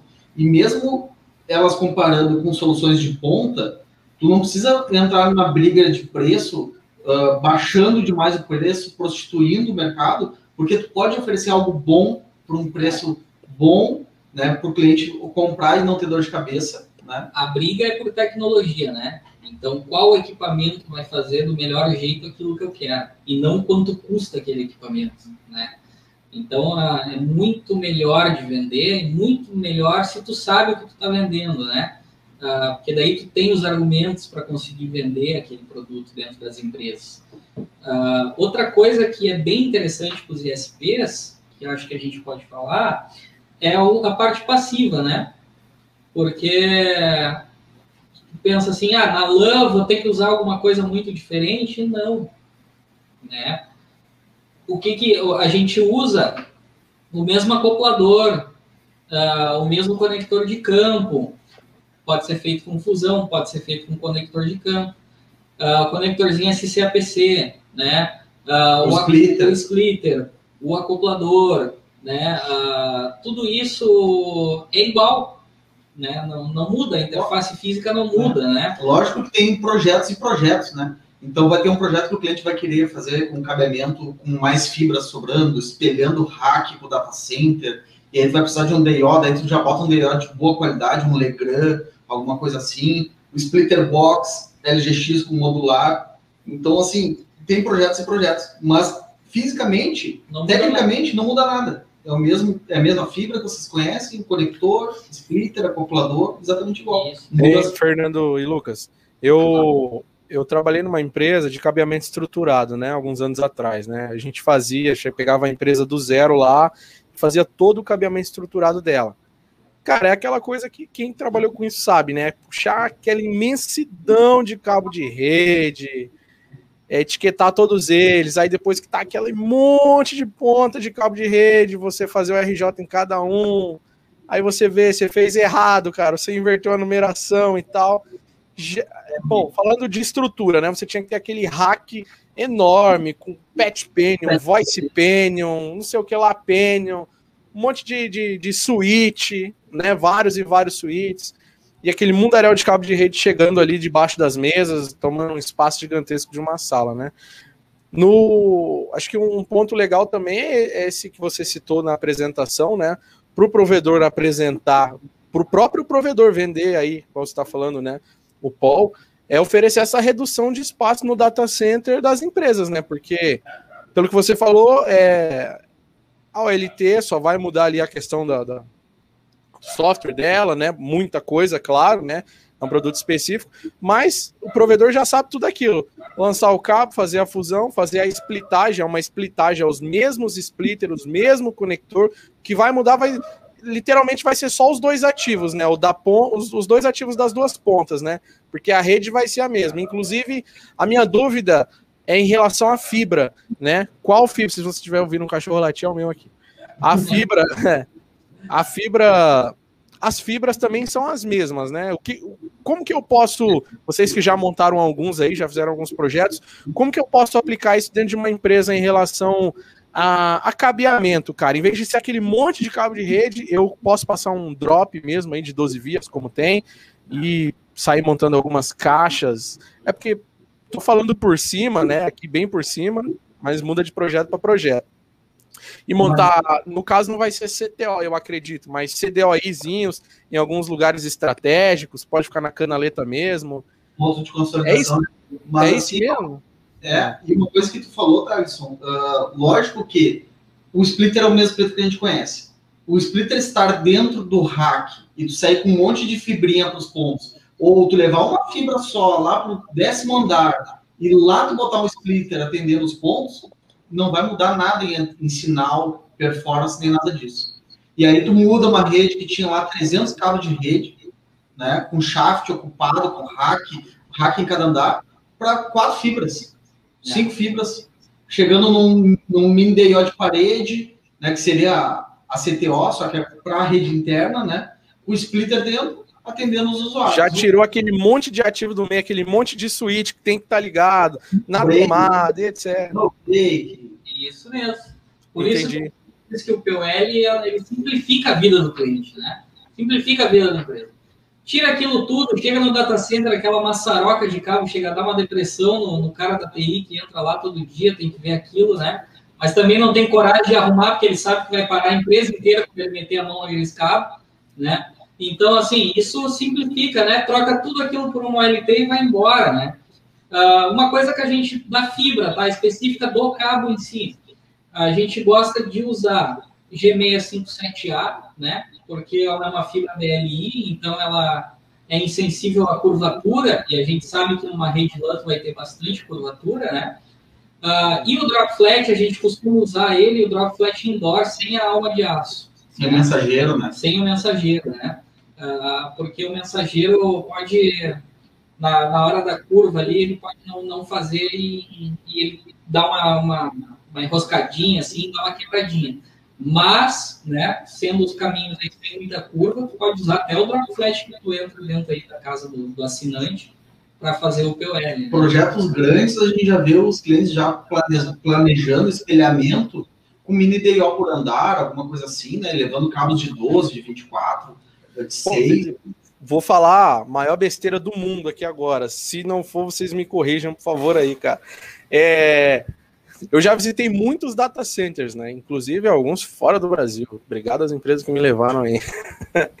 cara, pelo que eu tô vendo, o, o POL é, veio realmente para acabar com esses de, de, esses essas grandes estruturas mesmo de data center e se, se claro, dentro das empresas, né? E simplificar mesmo isso, né? Acabar com isso de, sei lá, não, não vai ter tanta necessidade de um CAT 8, por exemplo, porque o cara vai poder passar a fibra dele ali agora. Como você falou, aquelas grossuras de cabo já não, não é mais preciso. Exatamente. O, o único data center que vai permanecer nas empresas é o do core de rede, né? Então, em vez de, de ter aquele data center gigante ah, com mil pontos de rede lá, com 10 hack, né? Ele vai trocar por um data center com um hack pequenininho, onde ele vai ter dois, três switches de core, os servidores dele e uma OLT, né? Ou duas OLTs ou um chassi. Um DIOzinho né? para fazer as conexões de fibra e vai embora. Então, muda muito o, o paradigma, né? Da, dentro da, da TI, inclusive. Então, a, é, a gente vê, a gente consegue perceber no PL uma coisa que a gente consegue identificar facilmente como uma, uma evolução e uma revolução mesmo, né? No cabeamento estruturado, né? Não é assim, ah, agora eu aumentei um pouquinho de cobre aqui e agora eu sou categoria 6A, né? Não, não, mudou completamente a forma de se pensar em rede interna, né? Uh, e é o GPON que possibilitou, né, esse tipo de mudança. E o cobre tá caro, hein, cara? Tá caro. Tá muito caro, tá um absurdo de caro. Mas se botar, deve estar tá já mais. Acho que deve estar tá mais caro que a fibra. Tá, acho que não, tá, com certeza tá mais caro que a fibra. Tempo que é mais caro que a fibra. Mas, Mas assim, tá só o cabo, né? Mas se tu for ver a deterioração que tem um cabo desses com o tempo, a manutenção que tu precisa dar num cabo de cobre, né, com o tempo, é, a fibra, tu vai lá, faz uma fusão, né, pensando em uma qualidade bem superior, pô, esquece. Exatamente. Literalmente. Mais, né? Então, assim, uh, é fácil para nós uh, dizer aí que a, no futuro, inclusive a gente já tem fabricantes que trabalham com XGS-POM e GPOM na mesma LT, né? Então, no mesmo chassi, o cara pode ter as placas GPOM, XGS-POM, né? Uh, que elas vão funcionar uh, híbridas, né? Como se fosse uma, uma coisa só. Né? Então, uh, é, é, interessante uh, a gente pensar, por exemplo, que o, um cabeamento, por exemplo, tu tem lá uma rede ponto a ponto, digamos assim, né? Então, tu pensa lá, por exemplo, que o cabeamento, eu tenho lá, vou fazer uma rede categoria 8, né? Eu tenho 500 pontos de rede. Aí eu tenho que sair com 500 cabos, né? e, e levar até lá o, uma tomadinha. Enquanto a, a LT, tu bota uma plaquinha, bota ali duas, três, quatro porta-pom, explita e leva embora. Né? Tu não precisa mais ter aquela, aquela preocupação com, com tanto cabeamento. Legal. Oh, o Gustavo aí tá presente na live, não sei se ele é da equipe de vocês aí, ó. Um grande abraço pro Gustavo aí. Tá o presidente da Next. Ah, e ele comentou aqui, ó, caixa de cabo CAT6, 305 metros, 1.500 reais. É. Mais é. caro que uma que um KM de, de drop. Cabo bom, né? Cabo bom. Cabo bom tá nessa faixa. É o que os clientes de grande porte pagam. É.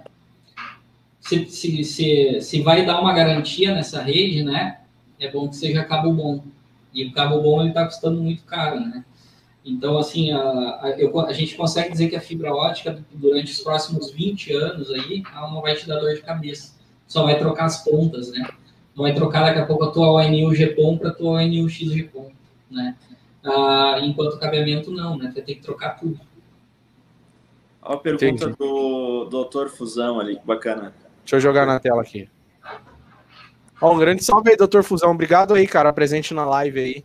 O cabeamento estruturado por UTP consegue transmitir até 21 tipos de serviços diferentes. Gostaria de saber os 21 tipos, doutor Fusão. Se você puder comentar, ou se os amigos da Next Solution puder comentar, porque eu só conheço literalmente os três que você estou a seguir aí, né? Ele falou 21 tipos, eu não conheço. Puder comentar, por favor. É realmente para mim aprender mesmo.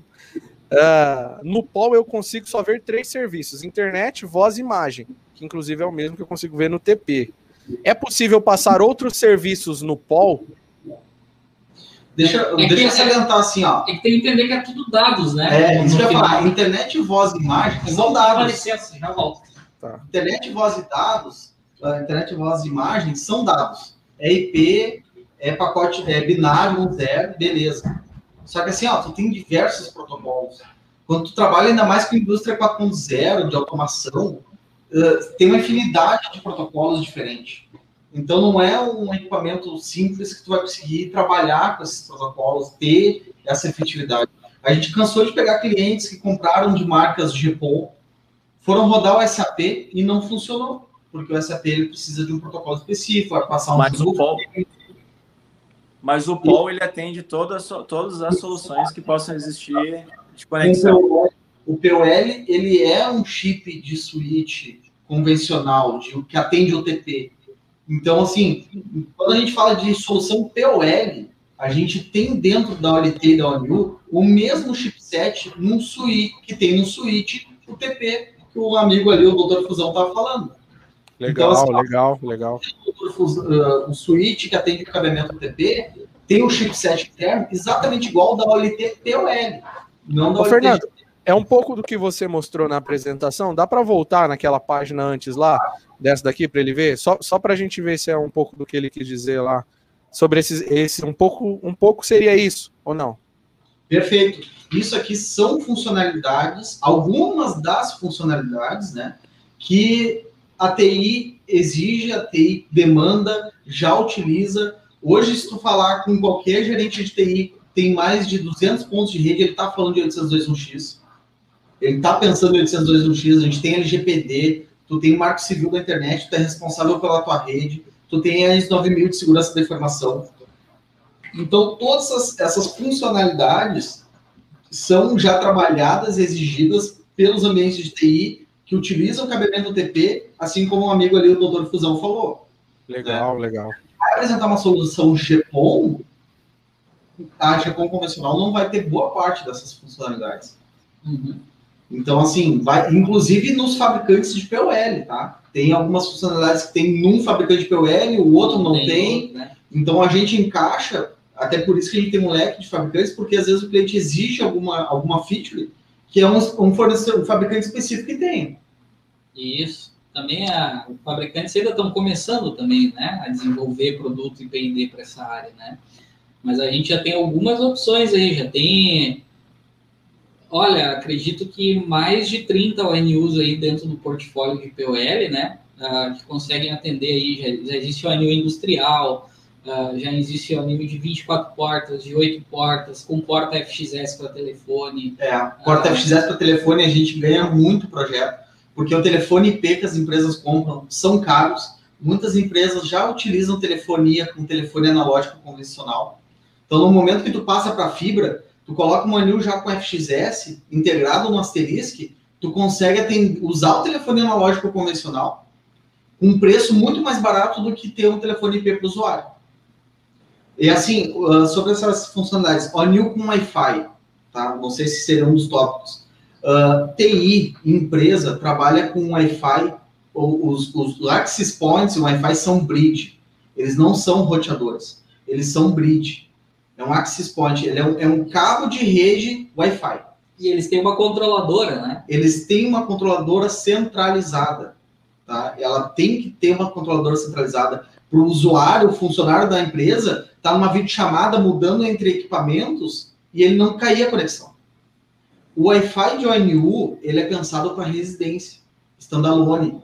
Dificilmente a gente encontra alguma discussão com os fabricantes que eles estão planejando, estão colocando uma controladora para gerenciar de forma centralizada o Wi-Fi de ONU. Não, o Wi-Fi de ONU ele é standalone, para residência. Então, não se aplica para TI, o Wi-Fi de ONU. Interessante uh, a gente pensar em, em tamanho conexão que pode ter. Até o Elisiel ali, não sei se eu posso ler, Thales. De quem? Do Elisael? Claro. Isso ele falando justamente sobre o, a quantidade de incidentes de segurança que a gente vai ter no futuro, né?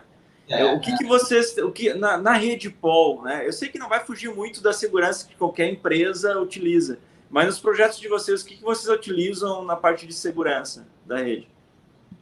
Não sei se a pergunta faz sentido, eu estou falando merda aqui, mas. A OLT é um equipamento de borda, né? Então ela não tem funcionalidade de roteador ou firewall, né? Nós utilizamos firewalls convencionais de rede, né? Uh, em cima da OLT. Então, ali a gente faz a segurança e a OLT embaixo desse firewall, desses é, Alguns clientes utilizam Switch Layer 3 para fazer um roteamento entre VLANs, com servidores. Né? Então, assim, é, ela é um Switch Layer 2 Plus. Todas as OLTs POLs têm features uh, de Access List, uh, IP Tables, Access Rule, fazer um filtro de camada até 4 mas não é um anti-spam, anti-DDoS, não tem uma, um controle de camada 7, um firewall, não faz roteamento entre VLANs. Não é o papel da OLT ser isso. A OLT ela substitui a, a, a, a camada de distribuição da rede convencional. Né? Um pouco do core, dependendo do projeto, mas principalmente a camada de distribuição. Né? E o splitter que fica na, na, na, na, distribuído pelo prédio vai substituir o switch de borda, o switch de acesso. até na TI, telecom é invertido, né? O switch de borda, telecom, é da borda na saída do provedor, né? Na TI, quando a gente fala switch borda, é a borda do usuário. É o switch tá mais, próximo, mais próximo do usuário. até o doutor Fusão ali botou ó, a grande premissa do cabeamento estruturado é você usar um único cabo para vários sistemas diferentes, né?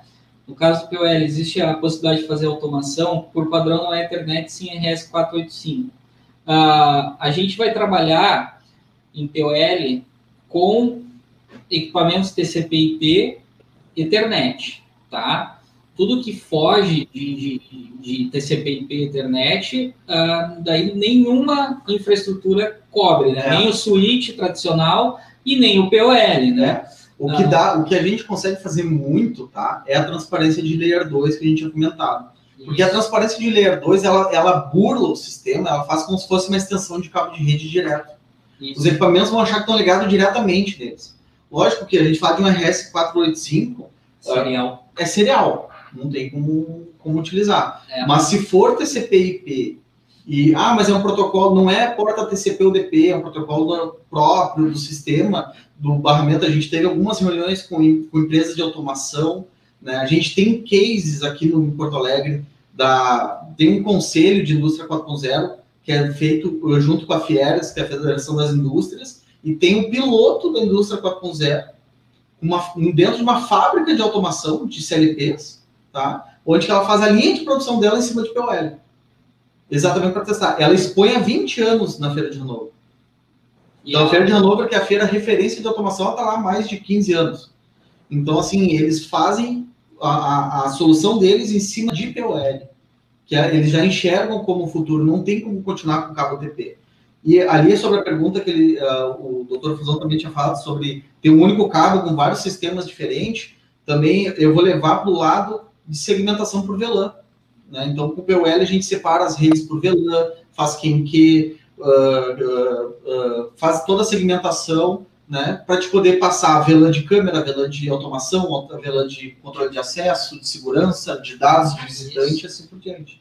E o que, que a gente vê no mercado? Uma tendência aos produtos virarem IP, né? Então, aquela automação serial, né? Que pode talvez seja um pouco mais antiga, ela já está virando IP, né? Então a, as linhas de produções elas já estão virando IP, né? Então tudo está virando IP por causa da capacidade uh, primeiro de, de, de conexão à, à, internet, né? E segundo por causa da fibra ótica em si do PON, né? Que já pode fazer essa uh, essa ligação entre o computador, a máquina o, o CFTV do cara, o Wi-Fi, e isso é convergência de rede, né? É o que o mercado de, de TI fala há tanto tempo, né? Ah, temos redes convergentes, né? A rede convergente nada mais é do que tu conseguir fazer isso, né? Holisticamente atender com uma infraestrutura de rede só uh, todos os equipamentos da, da empresa. É, mas eu acho que não está muito. Eu acho que já existe, né? Já já é está começando a virar isso a parte de automação própria residencial, né? É, a parte. Eu já estou querendo sair dessa live aqui, já vou começar a pensar num projeto para minha casa aqui de fibra. mas mas a gente, a gente vê justamente isso, né? Quantidade de equipamentos é, pensando na parte de residencial também, né? Perfeito. Claro, com certeza. Uh, e, e, vai começar nas residências, né? O mercado de IoT hoje ele está focado em residência, né? Então tu vê aí agora lâmpadas inteligentes, né? Tu vai lá e compra um kit casa segura uh, da, do fulano tal, da positivo, de não sei o que. Isso nada mais é do que IoT, né? A tua lâmpada da tua casa está vindo com Wi-Fi para te poder dizer assim, Alexa, agora desliga minha luz, né? Uh, então, a tua geladeira, né? A tua geladeira está sendo fabricada pela Samsung, né? Antes ela era fabricada pela Brastemp, né? Agora tu vai lá e compra uma Samsung com conexão à internet, com Alexa embutido, com não sei o quê. Então começou nesse setor residencial e já já está indo para as empresas, né? Então, é o futuro. Já... É o futuro. Vai estar tá tudo, vai estar tá tudo conectado na rede, né? Uh, o, o, que a gente tem já, por exemplo, tem uma solução da Legrand, nós somos um distribuidor também, uh, de iluminação inteligente. Então, as lâmpadas, todas elas têm um RJ45, falam TCP/IP, elas mesmo vê se tem gente na sala, qual é o nível de iluminação que ela precisa ter, né? Então, ela, ela mesma já se ajusta e, dependendo do caso, ela traz aí até 60% de economia de energia com iluminação. Então as empresas querem esse tipo de tecnologia, né? Para elas é interessante que, que tudo é comece a ficar né? inteligente, né? Porque quando, as, quando, quando os dispositivos começam a ficar inteligentes, tu começa a economizar dinheiro, né? Então, tu economiza na energia, tu economiza na produtividade, no tempo, na tua linha de produção, né? A informação hoje é tudo, né? E, e tu ter uma, um ambiente altamente informatizado, né? Uh, é muito interessante. E o POL possibilita esse tipo de tecnologia. Ô, Thales, controla o horário Sim. aí que a gente tá. Não, cara, tranquilo. Eu tô, eu tô, eu tô mega prestando atenção aqui. Vocês me fez lembrar. Pô, vou falar aqui da Futuricom, cara. Quando eu fui na Futuricom, você fica ah. impressionado com hum. tudo que eles estão trazendo. Você olha assim e fala: Meu Deus, cara, isso aqui é o futuro.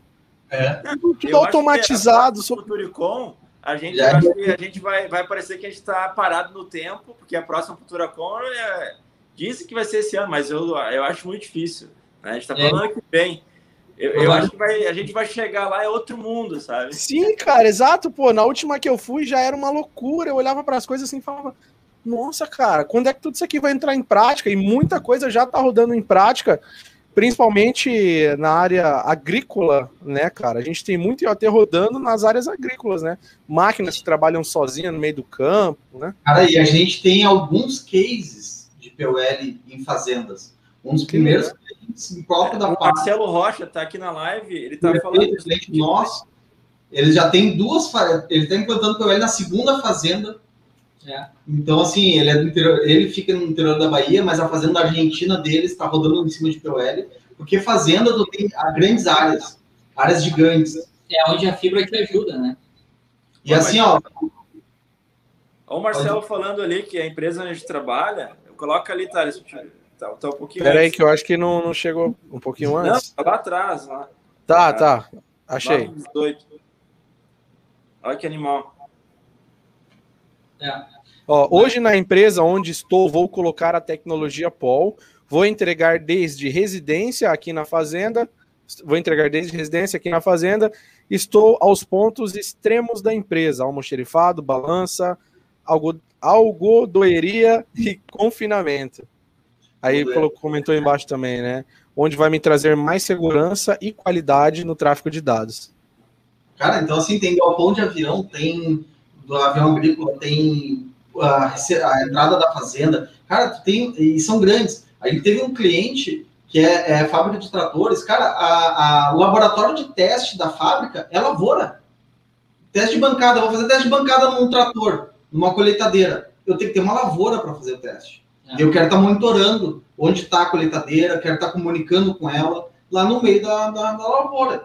Então, a, a, gente tem bastante demanda para isso. É, o, começou esse mercado em cima de indústria, né? Então, a indústria abraçou a tecnologia porque resolveu muito problema deles, né?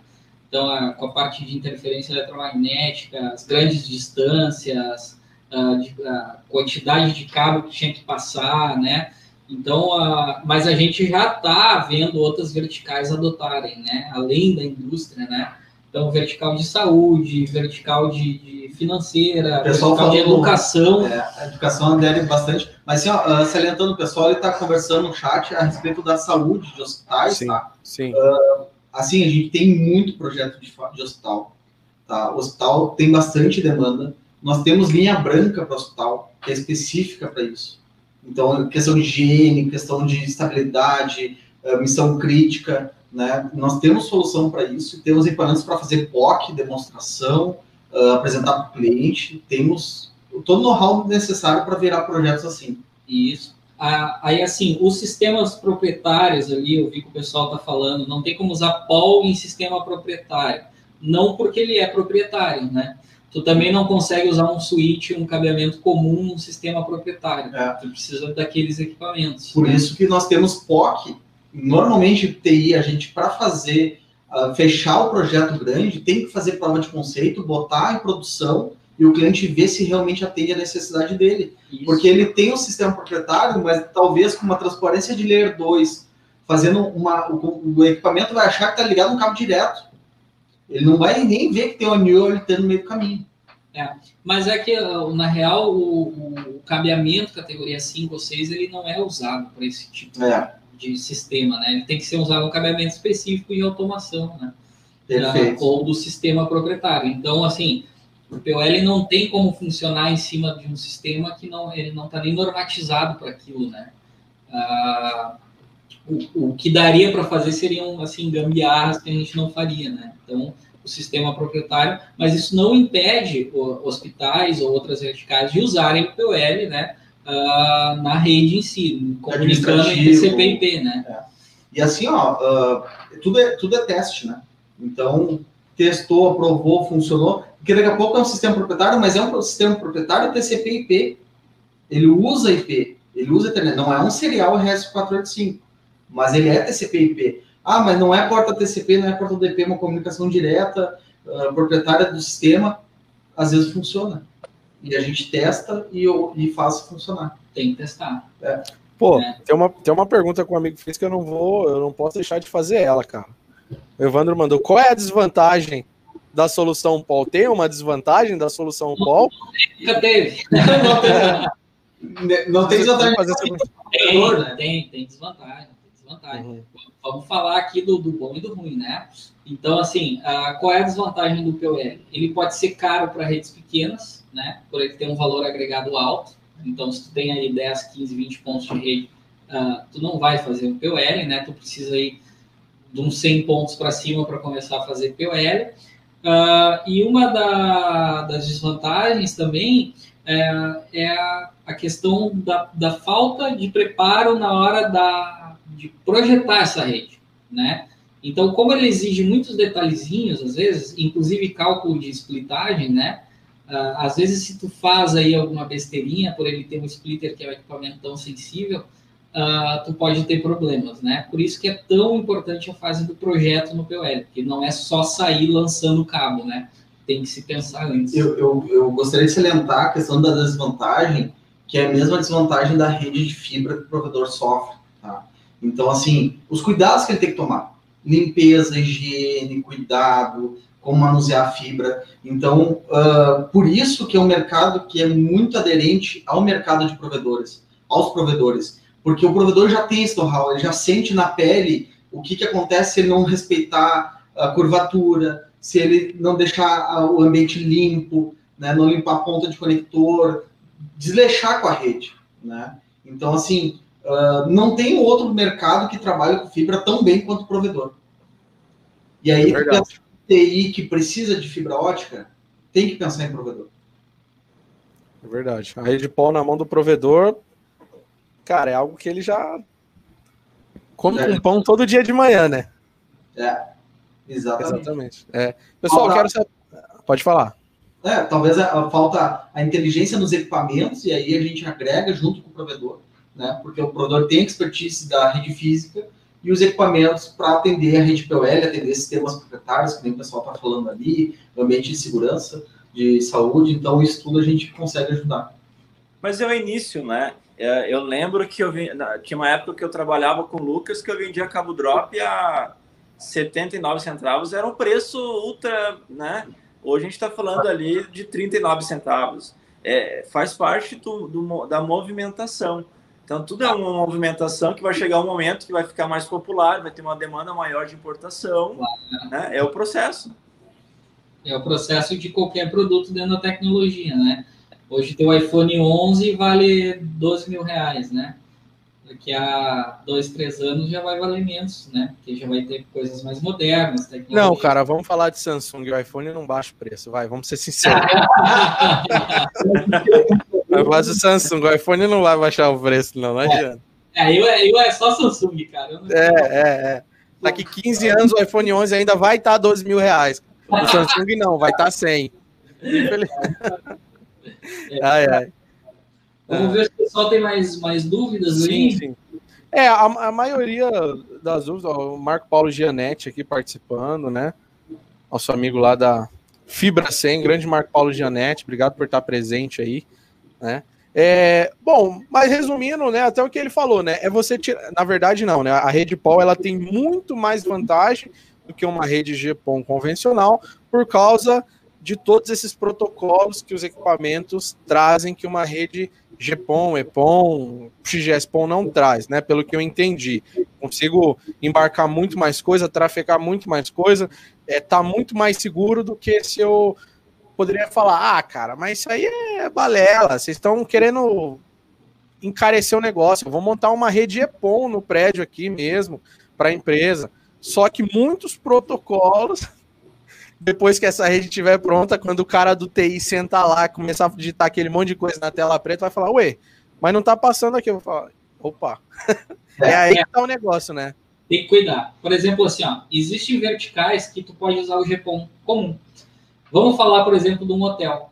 No hotel, uh, dependendo do que ele vai passar, se é só internet, um cliente é um assinante, né? Uma tá não precisa comunicar com a outra o GEPOL, beleza, vai ter um, vai ter um doce. Né? Condomínios né? residenciais. Um condomínio, por exemplo.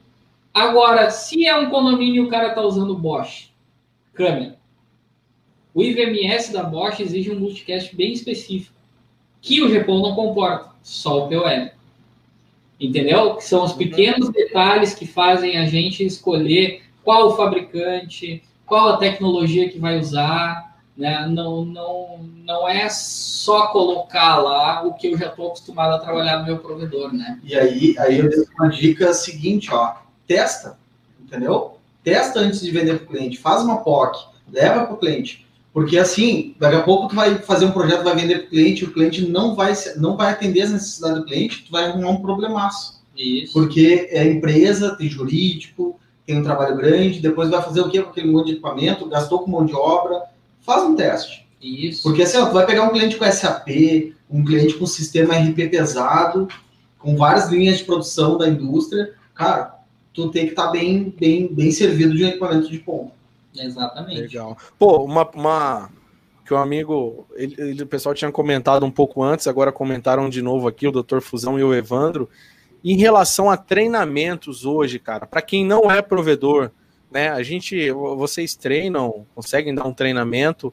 Se eu quiser montar uma rede POL amanhã numa empresa ali, e eu não sei nada sobre e eu preciso de um treinamento, com certeza. Como é que está essa parte de treinamento? A gente dá o treinamento, tá? Pode entrar em contato aqui, a gente conversa sobre esse treinamento. Existe o treinamento da Next, tá? Uh, que é um treinamento uh, bem completo, e existe a certificação do fabricante. Né? São duas coisas diferentes. Então a Next está apta a te treinar a vender o POL, a mexer no POL, a reconhecer como fazer e projetar um POL, mas quem vai te dar e exige às vezes para que tu possa vender o POL, uma certificação é o fabricante.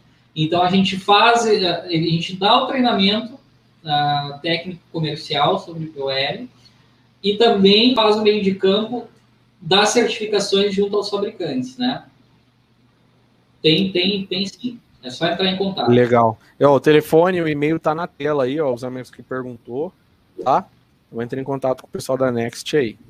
Finalizando ali, houve uma pergunta uh, a respeito da, das equipes, né? O provedor usaria a equipe própria do provedor para fazer uma rede interna. Uh, o provedor ele tem que ver como um provedor de serviço, tá? Não é um provedor de internet, é um provedor de serviço. E aí o, provedor, o serviço interno também é serviço, a gente atende o cliente melhor. Lógico que tu não vai usar o mesmo técnico que instala cabo drop, cinco clientes por dia, que está na pauleira todo dia. Tu vai ter que ter uma BU separada. O comercial é diferente, a venda é diferente, a instalação é diferente. E Mas, o valor agregado é maior. E o valor agregado bem maior. Então, assim, dá para se pensar o provedor segmentando uma BU de TI, né? atendendo as empresas com a rede interna, com firewall, com switch, com, a, com Wi-Fi, de excelência, porque o, o provedor já tem 90% do conhecimento, ele já tem a faca e o queijo, que nós falamos no início, né? e daqui a pouco até o pão. Então, uh, ele está muito próximo de conseguir pegar esses projetos de alto valor agregado e atender com excelência as empresas. Né? Perfeito, perfeito. Pessoal, olha só, é, as minhas dúvidas elas acabaram, sendo bem sincero, é, é tudo muito claro, sabe? da forma que vocês explicaram do início, principalmente na parte da questão de software, todas as configurações, tudo que vem embarcado na rede POL, que é totalmente diferente do GPON, né, em relação a, a, a todos esses protocolos que vem embarcado, que eu já falei isso. e, e é isso, as minhas dúvidas acabaram, tudo tá muito simples para mim, é só eu mesmo fechar um projeto ali. Alô, Fernando. Alô, galera da Next, olha só, o que, que eu vou precisar usar ali naquela empresa ali? Aí, aí vocês vão fazer esse meio de campo para mim, certo? Eu vou falar, ó, a empresa lá, né, o, o, o que eu vou substituir do data center, eles vão usar só voz, dados e imagem, né? Como o Dr. Fusão comentou. E vocês vão fazer esse meio de campo e me passar ali os equipamentos que eu vou precisar, a melhor empresa, tudo isso, certo? Perfeito. Certo. O treinamento. Né?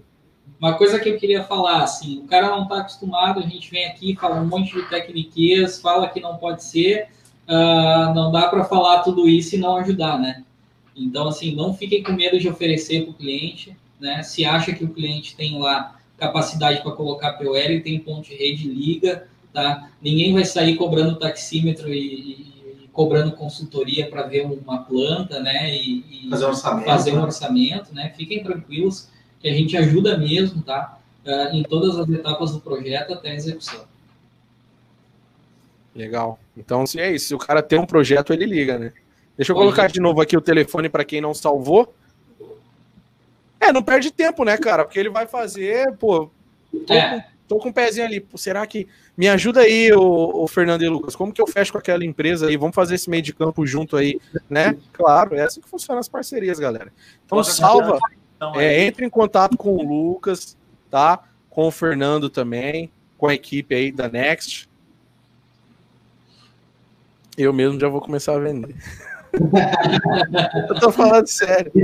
E a gente atende o Brasil inteiro, tem bastante projeto atendido por nós em São Paulo, cara. O Marcelo é da Bahia, né? E a gente tem bastante projeto em São Paulo. Muito. Isso, atendemos o Brasil e a América Latina. Fiquem tranquilos que a gente vai precisar ir para fazer acontecer. Bom, a próxima, a próxima então que a gente vai fazer vai ser o seguinte, cara, já que vocês têm muito projeto em São Paulo. O próximo projeto em São Paulo, vocês têm que liberar para a gente ir lá filmar. Ah. Filmar os equipamentos, filmar as ilhas, filmar os cabos passados, mostrar a redução lá de, de espaço, estrutura. Topa? Claro. Fala com, com o cliente lá, com o parceiro que abre as portas pra gente lá e gravar no final de semana, né? E tudo. E a gente mostra lá na prática como, como toda essa mudança. Vai ser um prazer. Perfeito. Não fechou, já estão intimados já. Pô, Lucas Fernando, obrigado, cara. Obrigado, Iago, também, por essa live, por esclarecer prazer. minhas dúvidas, do pessoal que estava aqui no chat também. O... E eu queria passar a bola para vocês aí, se vocês têm alguma mensagem final para deixar aí para a nossa audiência. Eu queria agradecer em nome da Next, de novo aí ao Thalisson pelo espaço, parabenizar de novo pelo canal, o pessoal que participou do chat aí, muito obrigado por prestigiar. Uh, contem conosco, a Next está aqui para ajudar nos projetos, para ajudar a pensar em fibra, para ajudar a pensar em Wi-Fi dentro de empresa. Uh, contem conosco, pode ligar, a gente está sempre à disposição. Uh, muito obrigado pela participação e uma boa noite a todos. É, faço as, as minhas, as palavras do Lucas, né? Isso aqui é o que a gente vivencia dia a dia. A gente tem uma média aí de 10 projetos de POL em paralelo o tempo inteiro. Então tem bastante coisa acontecendo, a gente sabe das novidades, o que, que as empresas estão precisando. Então, o que precisar, conta conosco, pode nos chamar, a gente vai estar sempre atendendo uh, e vamos ajudar vocês. Eh, nós sempre trabalhamos com parceiros que têm de cliente próximo. E não tem ninguém mais próximo do cliente do que o provedor que está lá entregando o link dedicado para o cliente, numa fábrica nova, numa sede nova que está em construção. Então, assim, ó, tem mercado aí, entendeu? Tem bastante mercado aí, conta conosco por que precisar. Show, vou passar a bola para o Iargo aqui. Eu acho que dá para mudar o título do vídeo de curso básico módulo 1 de Paul, né? É verdade, né? Introdução, Mas, né? Introdução é... à rede Paul. Isso aí. Muito obrigado aí por, me deixarem participar, né? Então, de telespectador aqui, mas realmente foi, foi muito bom. E, sem dúvida, na, é, esse mercado é um mercado de evolução, né? A versão de tecnologia, não só a tecnologia precisa evoluir, mas nós como profissionais. E até mesmo dia 29 a gente vai falar um pouquinho disso, né? Sobre a evolução como profissional. Eu vejo muito técnico que tem possibilidade de ser um consultor e está vendendo alguns milhões aí pelo Brasil. né? Começando aí pela Next, né? Dá para ir fazer contato com os caras já começa a vender. Então a gente vai conversar um pouquinho sobre isso, que foi basicamente assim que eu comecei, assim que eu montei meu escritório de representação, representação que foi Global 8, que está aí também à disposição com todos os equipamentos da Huawei e passivos e tudo, né? E obrigado aí, galera, por, por ouvir a gente e tá aí até essa hora, né? Obrigadão. Valeu, cara. Agradeço aí vocês aí também por compartilhar com a gente aí todo esse conhecimento aí. Obrigado de coração. E Loucos, obrigado você que assistiu esse cast até aqui. Obrigado você que ouviu esse cast até aqui também. Que esse áudio aqui vai lá para as plataformas Deezer, Spotify. É só você digitar cast dos Loucos. Pô, galera trabalha o dia inteiro em data center, às vezes dirigindo no carro, dono do provedor, né? Coloca aí, ó, bota no fone de ouvido, em vez de você ficar ouvindo o Rei da Pisadinha, ouve o cast dos loucos, cara. Digita na sua plataforma de áudio aí, cast dos loucos, que a gente tem uma porrada de conteúdo para vocês ouvirem aí. Tá? Então, um beijo, um abraço no coração de cada um de vocês e obrigado a todo mundo que estava nesse cast até aí. Deixa o like, tá? Por favor, deixa o like. Se você não é inscrito, se inscreva. Falta, cara, menos de 300 pessoas aí para 90 mil loucos aí. Tá. Valeu. Valeu. Valeu, galera. Obrigado, Elisael, pela presença. Favela Cortes, Marcelo Rocha, Carlos Cotes, é, Evandro, Doutor Fusão, Carlos Alberto aí também, Marco Paulo Gianetti. Obrigado a todo mundo.